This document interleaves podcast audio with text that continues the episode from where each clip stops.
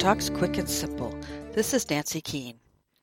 Every family has its secrets, but this family seems to have an inordinate number of them.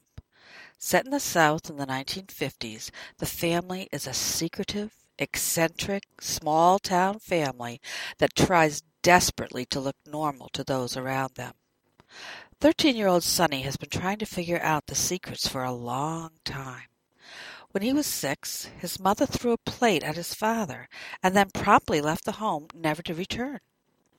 On his way out, Sonny overheard him say, A man can't live in a house of spies. What could he possibly have meant? What are the secrets that are lurking under the surface? Sonny's House of Spies by George Ella Lyon, Atheneum Books for Young Readers, 2004.